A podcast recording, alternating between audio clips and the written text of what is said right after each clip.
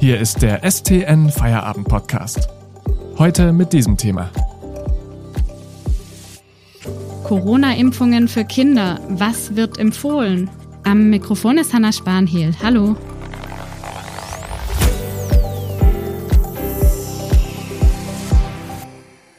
Seit letztem Montag können sich, theoretisch jedenfalls, in Deutschland alle gegen Corona impfen lassen. Dazu gehören auch Kinder und Jugendliche ab zwölf Jahren. Deutschlands oberste Impfexperten von der Ständigen Impfkommission oder auch STIKO haben aber erst heute eine Empfehlung dazu abgegeben. Und in dieser Empfehlung zeigen sie sich schon in gewisser Weise skeptisch, was die Impfung von Kindern und Jugendlichen angeht was da genau dahinter steckt und welche Gründe es für oder gegen eine Corona-Impfung für Kinder und Jugendliche gibt. Darüber spreche ich jetzt mit meinem Kollegen Werner Ludwig, Wissenschaftsredakteur bei unserer Zeitung. Hallo Werner. Hallo. Werner, was genau sagen denn jetzt eigentlich die Experten von der Ständigen Impfkommission zu dem Thema?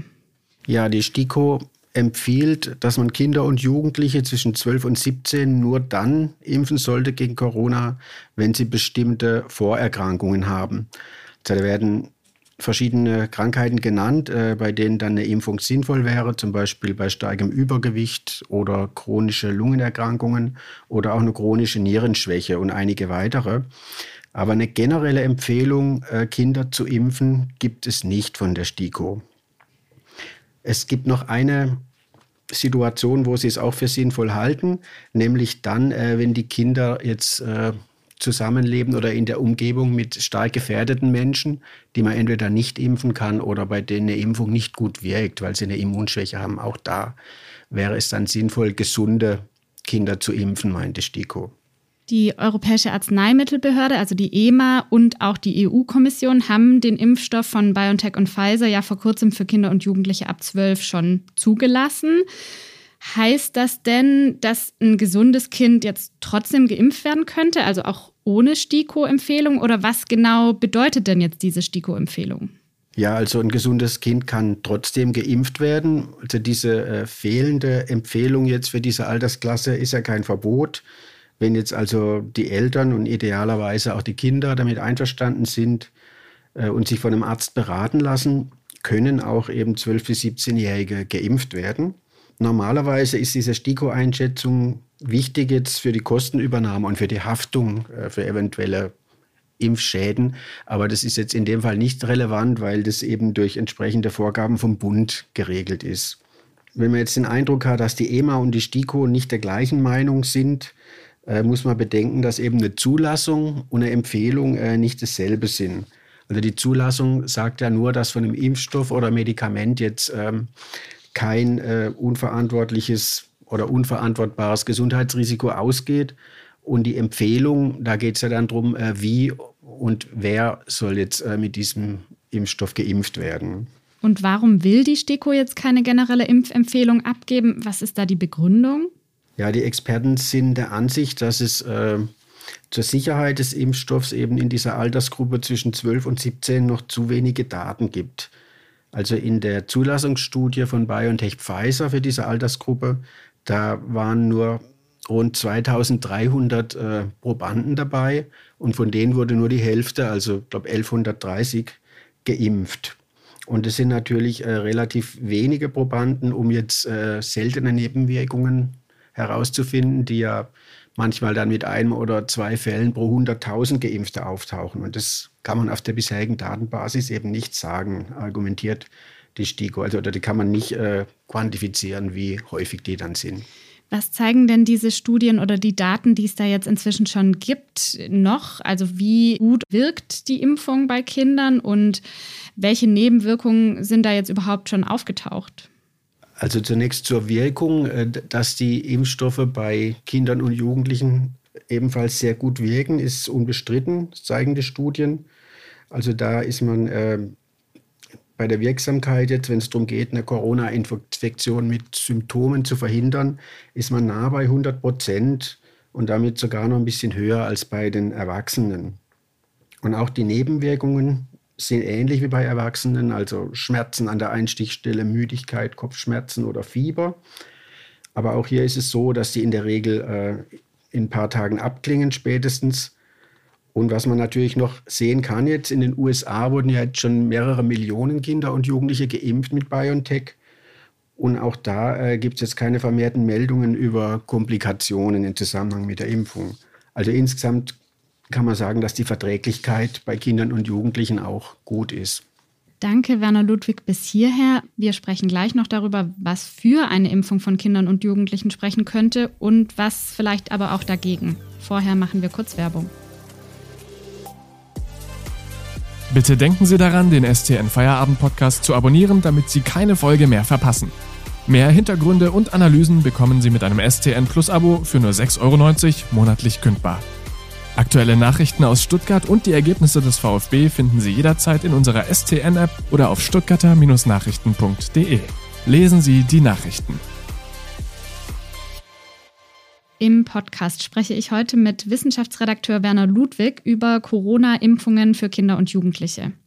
Werner, was kann denn aus deiner Sicht für eine Impfung von einem gesunden Kind sprechen? Oder vielleicht auch anders gefragt, würde das denn überhaupt so viel bringen? Weil Kinder doch insgesamt schon eher milde Verläufe haben, wenn sie sich jetzt mal mit dem Coronavirus infizieren.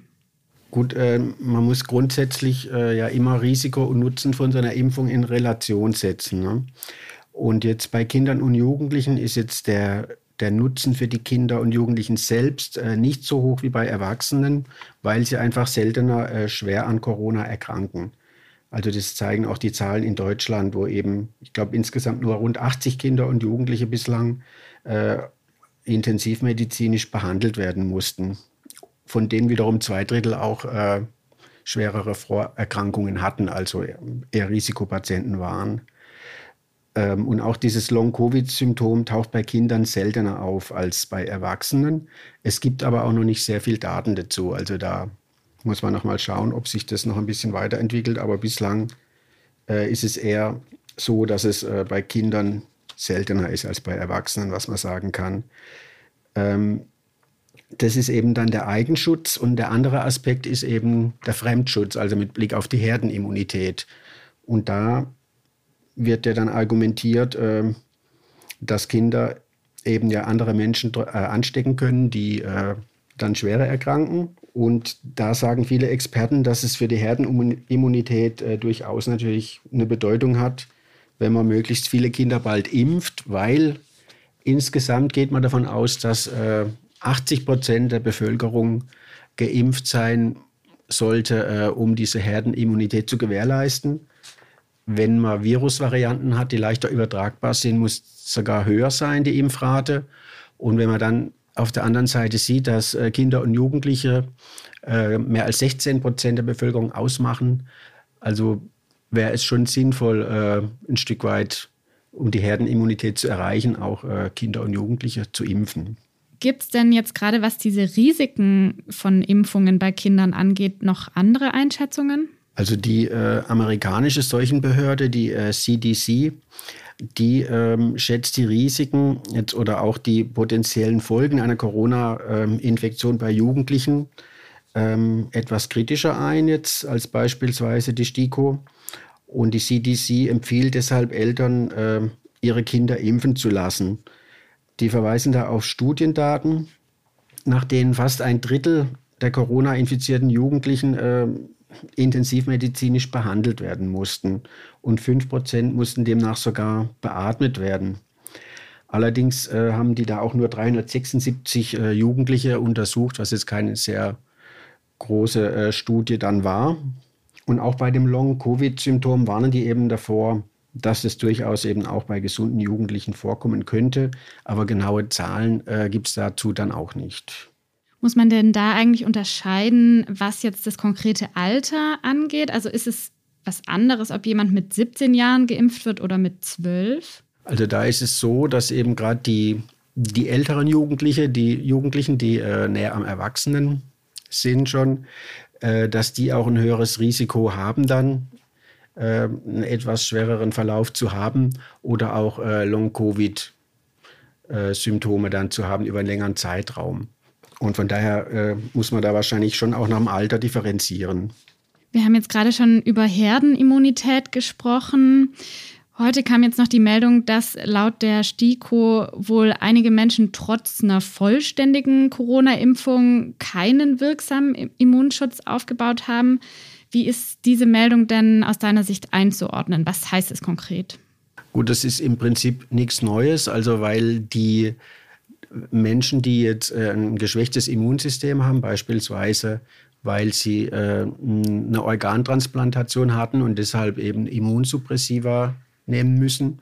Da ist das Immunsystem halt insgesamt äh, runtergefahren und reagiert entsprechend dann auch nicht so stark auf die Impfung wie jetzt bei einem gesunden Menschen oder wie bei einem gesunden Immunsystem. Das heißt, da werden weniger Antikörper und ähm, Abwehrzellen gebildet. Und deshalb empfiehlt eben die STIKO, dass äh, gerade diese Menschen, also die mit Immun, geschwächtem Immunsystem, trotz äh, vollständiger Impfung noch sehr vorsichtig sein sollten, sprich äh, Masken tragen und Abstand halten, weiterhin beachten sollten. Vielen Dank für diese Einschätzungen. Werner Ludwig ist Redakteur im Wissensteam dieser Zeitung. Den Podcast hören Sie dann morgen wieder, wenn Sie mögen. Ihnen jetzt einen schönen Feierabend. Tschüss und machen Sie es gut. Das war der STN Feierabend Podcast für heute. Mehr News gibt's im Netz unter stuttgarter-nachrichten.de.